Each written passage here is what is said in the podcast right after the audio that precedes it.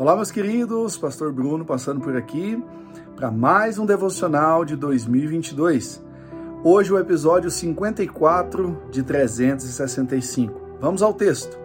Provérbios 25, 25 diz assim: Como água fresca para a garganta sedenta é a boa notícia que chega de uma terra distante.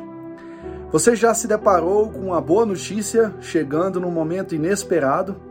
Hoje, por exemplo, eu estava em casa e recebi uma notícia muito legal, muito bacana, a respeito de uma igreja nossa que fica na Venezuela, um lugar que eles estavam olhando para alugar, que um lugar totalmente grande, novo, que vai uh, impactar aquele povo ali, que vai abrigar mais ou menos 3 mil pessoas. E eu fiquei muito feliz uma notícia que veio de terra distante, uma notícia que veio de um lugar aonde eu não moro, onde eu nunca fui ainda e não conheço as pessoas dali, mas fiquei extremamente feliz com isso. E mais do que isso, mais do que só uma boa notícia, uh, uma notícia que não tem a ver com você, ou uma boa notícia de um lugar distante, outras versões vai dizer a respeito de boas novas. E boas novas nós sabemos que nada mais é do que o evangelho.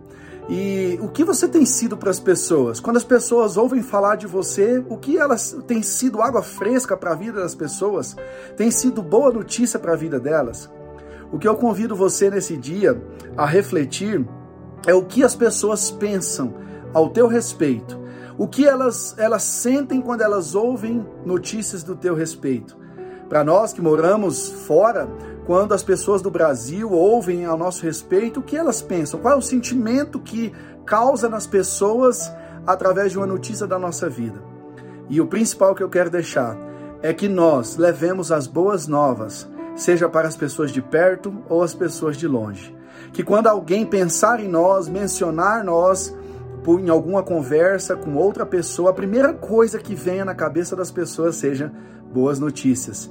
E que o sentimento que a nossa vida, que o mencionar do nosso nome cause nas pessoas, seja como de uma água fresca para a garganta sedenta. Nós estamos aqui nesse mundo ainda para saciar a sede daqueles que estão sedentos. Deus abençoe você, em nome de Jesus.